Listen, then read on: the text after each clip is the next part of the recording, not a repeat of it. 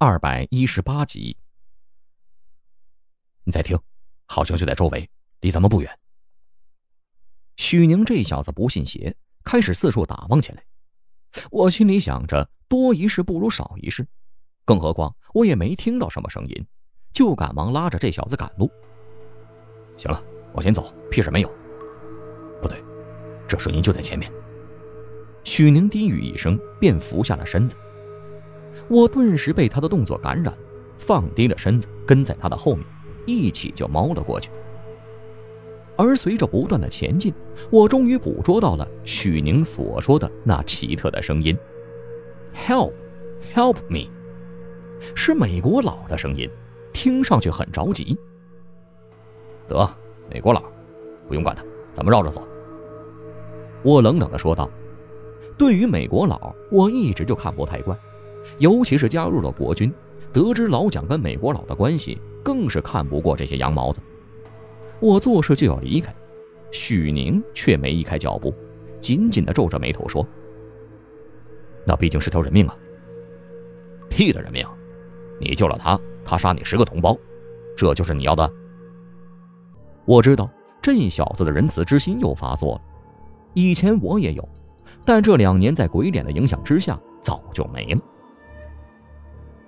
你走吧，我得去救他，况且这声音应该是个女的。我不相信唐你说的那么狠毒。许宁一扭头，不再理我，径直朝着声音发出的地方掠去。我看着这小子坚定不移的背影，心里莫名的被触动了一下。自己什么时候变得这么冷血了？我晃了晃脑袋，赶忙追上了许宁。你说那声音是个女的？我露出感兴趣的表情，但落在许宁的眼里，却又是另外一番感觉了。这小子当马就白了我一眼，肯定是个女的，好不好看我就不知道了。什么屁话，老子岂是只注重外表的人？我破骂一声，心里却暗暗好奇：美国佬怎么会配娘们过来呢？难不成是他们行军用的慰安妇？而在我这般好奇，那声音也越来越大，只是变得愈发的急促起来，似乎快要坚持不住。陡然，声音在一瞬间变得虚弱起来，仿佛之前的高喊已经费尽了他全部的力气一样。快！许宁低语一声，身子猛地就窜了出去，扒开面前的灌木丛，终于看到了出生的身影。一滩杂草之上，一位身着绿色行军服的身影正蜷缩在地上，整个身子在不断的发抖，嘴里的声音极其的微弱。除此之外，没有任何怪东西在他身边。我不禁皱起了眉头，这人莫不是在勾引我们吧？而另外一边，许宁二话不说，直接冲了过去。他把倒下的身影翻过来，我这才看到，竟真是个金发大眼的美国妞。胸前的两堵飓风上躺着个照相机，还有一个黑皮本跌在一旁的地上。我忽的惊醒。这不会是个随军记者吧？是蛇毒。许宁看了一眼，便道出了病症所在。接着就看到他把美国妞的外套扒掉，露出了其中紧紧勾勒形体的线衣。这小子还不住手，线衣直接往上翻，把美国妞的整个腰身给露了出来。哎，你小子差不多行了，咱们又不是小鬼子。我赶忙喊出口。可这小子却根本不搭理我，把美国妞的线衣拖到飓风之下，这才停了下来。快，别墨迹，帮我一下。许宁面色凝重，我分明在这小子的额头上看到了冷汗，一副紧张的样子。我见状也认真起来，帮着许宁把这美国妞给翻了过来，让她趴在了地上。我这才看到，那裸露的半个玉背上，靠近中间的地方。赫然有两个不起眼的小黑点看到那两个小黑点我噌的一下就打了个哆嗦。别人不认识这东西，我可认识啊！蝰蛇！我失声叫了出来。想当初在国军一百一十五师集群军的时候，我亲眼见过战友被这种蛇吻了一下，仅仅十分钟不到就没气儿了。管不了那么多了。许宁自然也认出了蛇毒的种类，这小子二话不说，直接跪了下来，对着美国妞的腰就吻了上去，把我看得愣了好半天。这家伙足足吻了两三分钟，接着使劲一嘬，抬起头，直接从嘴里吐出一滩黑血来，接着又低下头，俯身亲到了美国妞的腰上。如此重复着做了许久，身下的美国妞陡然发出一声嘤咛，紧闭双眼的脸上也是一副舒服的样子。我赶忙收回了目光，许宁这小子深藏不露啊，光是这一手就够我学的了。许宁再次狠狠地啐了口黑血，这才停了下来，将目光死死地盯在了美国妞的脸上。No stop，够啊！美国妞睁开眼，嘴里发出一句英文来：“，他说啥呀？”我盯着许宁问道：“鬼知道，我又不是美国人。”哦，也是。我点点头，看到这美国妞的毒已经被吸出来，便对许宁开口道：“行了行了，赶紧把它翻过来吧，要不然醒了你怎么解释啊？”许宁闻言，赶忙就去翻美国妞的身体，却见地上的美国妞。突然睁开了双眼，紧紧地盯着许宁，然后一双胳膊直接环在许宁的脖子后面，性感的嘴唇直接印在这小子的脸上。Thanks。亲完之后，这女的两只胳膊还不挪开，脸上微红一下，美目紧紧的盯着许宁。会说汉语吗？许宁赶忙把美国妞的手从他脖子上挪开，开口问道。啊你们是中国人？美国妞一脸惊讶，蹦出一句流畅的中文来，搞得我和许宁一脸的惊讶。这讲的太标准了。不然呢？我冷冷的盯着他，这娘们儿从一醒过来就对许宁亲亲我我，一定是有所目的。怎么就不能跟我这样？对不起，我还以为你们是日本人呢。美国妞低声说道。这话一讲完，我和许宁都皱起了眉头。美国妞见状，赶忙开口道：“哦，我叫吉娜，谢谢你们救了我。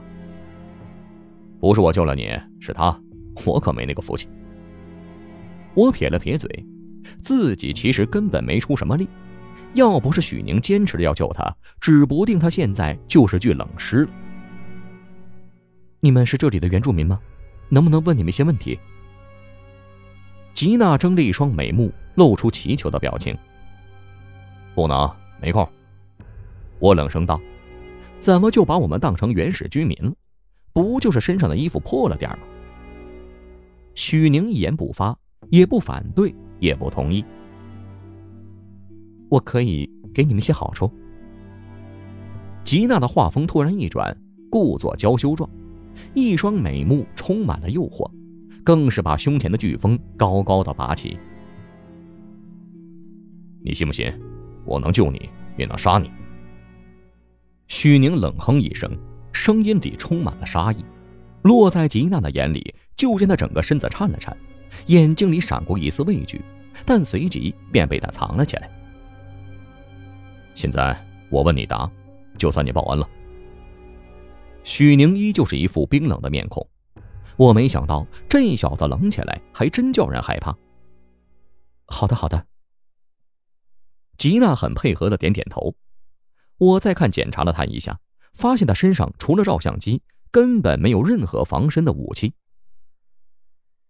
你的真实身份？美军的从军记者。来这里的目的？记录这片神秘的林子，把秘密带出去。那为什么会孤身一人在这儿？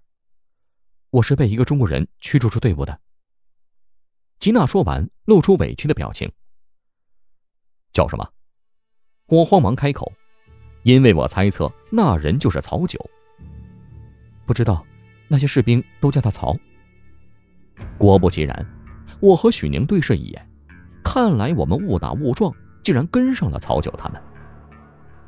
你跟他们分开多久了？一天多了。我是夜里醒过来，发现他们把我扔下走了的。吉娜说完，眼眶里已经往外渗出了泪珠，扑嗒扑嗒的就掉了下来，看上去真是可怜。但他面对的却是我和许宁这两个怪人，这招不好使。他们有多少人？你，你问问这个干嘛？吉娜弱弱的说道，一脸警惕的看着我们。赶紧说，他们都把你扔了，你还想维护他们吗？我不禁加大声音。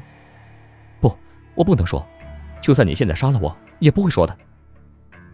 吉娜脸上露出坚决的表情，却让我有了一丝的触动。难怪老美子能这般的强大，仅是一个从军记者都有这样的情怀。我不禁想到了那些替小鬼子卖命的汉奸。要是没有这群人渣，小鬼子又怎么能在我们这片土地上横行起来呢？行，不说就不说吧。我没有动粗，反而让吉娜露出了惊讶的眼神。记住。我们中国人不是日本猪。我厉声道。最终，我们还是没选择对吉娜放任不管。她体内的毒并没有去除干净。许宁想了想，还是让她跟上了我们。吉娜倒也知趣，没敢太得寸进尺，一路上就是握着照相机，在林子里咔嚓咔嚓的拍个不停，弄得我耳根子都发痒了。我说吉娜，咱能不能别出声了？这林子里怪东西多得很，说不定一会儿就找过来了。果然，听了我的话，他眼里明显露出一丝恐惧，赶忙就把照相机收了起来。我不由得好奇起来，看他的样子，明显是见过什么才会是这个反应。许宁一个人在前面赶路，就像个木桩子，正好吉娜空闲下来，我便凑了过去。你来这里多久了？吉娜见我过来，面无表情，远没有看到许宁的那种激动。一个多月了。我思索了一下，正巧跟曹九来的时间吻合，应该不是在撒谎。但我却还是发现了异样。整整一个月的时间，在这破林子里待着，不说衣服没有任何的破烂，就连整个人看上去都这么干净，这也太假了吧？可能是察觉到了我的疑惑。吉娜鄙视了我一眼，开口道：“军部会定时往这里投送物资，我这身衣服就是前天换的。”我只能把自己的猜疑咽了回去。谁让人家是老美的人呢？你们队伍有没有一个道士装扮的人？我准备旁敲侧击，从这妞的嘴里套出点东西来。他果然上当了。只见吉娜点了点头，然后皱起了眉头说。他是中途加入的，应该是跟曹达成了某种协议。一说他我就来气，这老家伙就是个老色鬼。吉娜说完，露出愤恨的表情。我却在好奇，老道士和曹九之间到底达成了哪种协议？一直都是我回答你们的问题，不如你们也回答我一个吧。吉娜突然露出一股笑容，搞得我有些措手不及，只能够故作镇定地说道。你现在是俘虏，摆正自己的身份。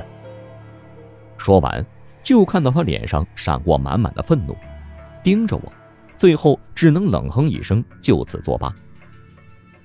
后来我也没好意思再问他问题，反正该了解的我也差不多了解了。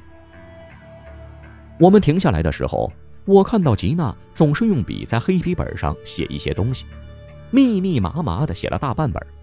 我还瞥到了不少她画的插图，都是一些林子里的植被和动物。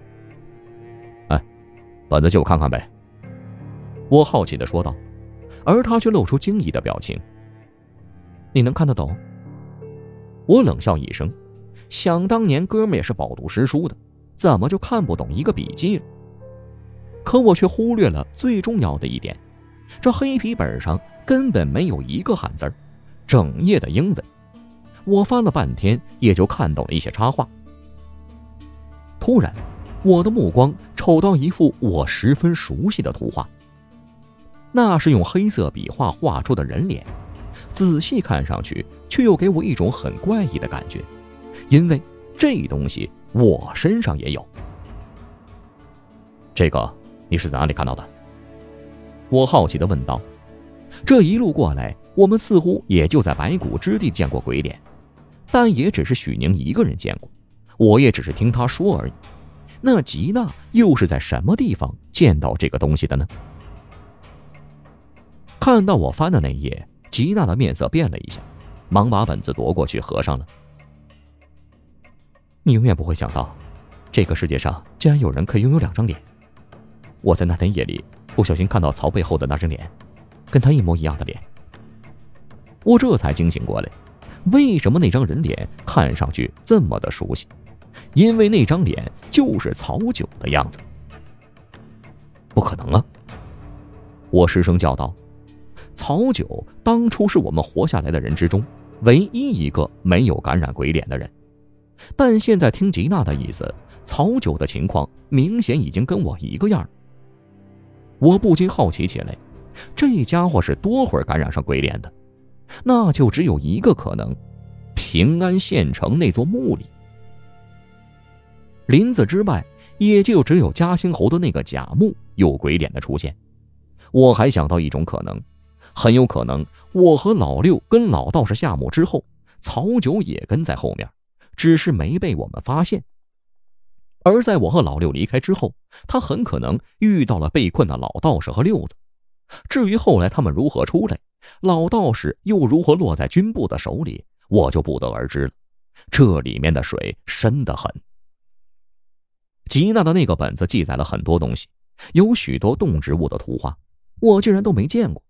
我现在多想自己能会上几句英文，也不至于看不懂吉娜的笔记了。整个一下午走下来，我也没想着能追上曹九，毕竟吉娜被扔下一天多了，这期间他行走的方向说不定还跟曹九有些出入，想要这样追上曹九他们，无疑是痴人说梦。Stop！我正在闷头赶路的时候，吉娜突然叫了一声，把我吓得一个哆嗦，赶忙转头看向了他。时候不早了，是不是找个地方休息了？吉娜弱弱的说道，搞得我和许宁想骂他都不好意思开口。中国男人不需要休息，我打趣道，起身就要继续赶路，却听到后面发出摔倒的声音。坏了，我忘了他身上有蛇毒了。许宁说了一声，慌忙就冲了过去。吉娜脸色有些发白，眼皮也微微睁开，随时都会闭上一样。赶紧找个地方吧，蛇毒又发作了。许宁冲我说道，直接将地上的吉娜抱了起来。我也不敢怠慢，一边赶路一边四处打量着。一会儿的功夫，就看到了一个山洞。赶过去之后，看了看没什么危险，我就叫许宁进来。山洞还挺大，中间有半人高的岩石，把山洞里分成了两部分。许宁进来以后，根本没有犹豫，直接把吉娜放在地上，朝着还有些意识的吉娜道了一声“得罪了”。就直接把吉娜的外套扒掉，手法十分熟练的露出了吉娜的美腰。洞外已经彻底黑了下来，见这里有许宁，我也就没心思再待着，直接跑到岩石另外一边闭眼休息起来。模模糊糊之间，我就感觉自己耳边传来了女人的呻吟声，搞得我一个机灵，砰的一下就睁开了眼睛，而那声音却愈发的清晰。伴随着呻吟声，还有男人粗重的喘息声。瞬间我就明白怎么个情况，不由得眼红起来。再怎么说，老子也是个正经的男人，他们俩这么明目张胆，就不想想我的感受？我不禁想起了还在重庆等我的领导，也不知道他现在过得怎么样。我也终于见识到了美国妞的开放程度，整整一个晚上我都没怎么睡觉。这俩根本就是怪物，足足折腾了一晚上。第二天一大早，我就赶忙钻出了山洞，大口大口地呼吸着清凉的空气，想把自己体内的火气压下去。许宁这小子一脸惬意地整理着衣服走了出来，我看了看他，不由叹了口气，还是年轻好啊。你小子是唯一一个在这儿干这种事儿的人。我朝他竖起了大拇指，他却得意地看了我一眼，开口道：“想知道我这么持久的原因吗？要不给你配点药，你出去以后用。”哼，老子不用药，就这身板，一晚上七八次没问题。我说道，声音可能有点大，慢慢走出来的吉娜也听到，却一点也不惊讶，面色十分的红润，径直来到许宁身边，整个人直接贴了过去。一晚上七八次，哪比得过你一晚上整一次？说完，也不顾及我的感受，直接在许宁脸上印了个红唇。我那叫一个气呀！这他妈怎么感觉我成了外人了？看他们俩亲密的样子，我不知道该怎么说。这他妈是搞对象的时候，也不看看这是什么地方。接下来的路，我彻底见识了什么叫做一夜情的力量。许宁这小子估计是第一次，整个人都被吉娜勾走了魂儿。两个人走在我面前，一路上秀尽了亲密，哪里有一点的危机感？我不由皱了皱眉头，这件事儿有些古怪。这才一个晚上，许宁怎么就成这个样子？而且从吉娜出现的时候，我们就完全相信了她的话，根本就没有任何的怀疑。我忽然反应过来，这么危险的一个林子，美国佬怎么就可能带一个普通人进来呢？况且这么一个美丽的女人，怎么被美国佬无情的抛弃？曹九在美国佬那里不可能有如此大的能力。想到这里。我看向吉娜曼妙的身影，就露出了冰冷的目光。这个女人一定不像表面这么简单，很可能是个跟惠子一样身份的女人。但现在的情况，我也没办法直接说出口。许宁明显已经被吉娜用肉体给迷惑，我心里开始慢慢盘算起来，如何让她露出本来的面目。而这两人似乎全然沉浸在甜蜜之中，全然。忘记了我的存在。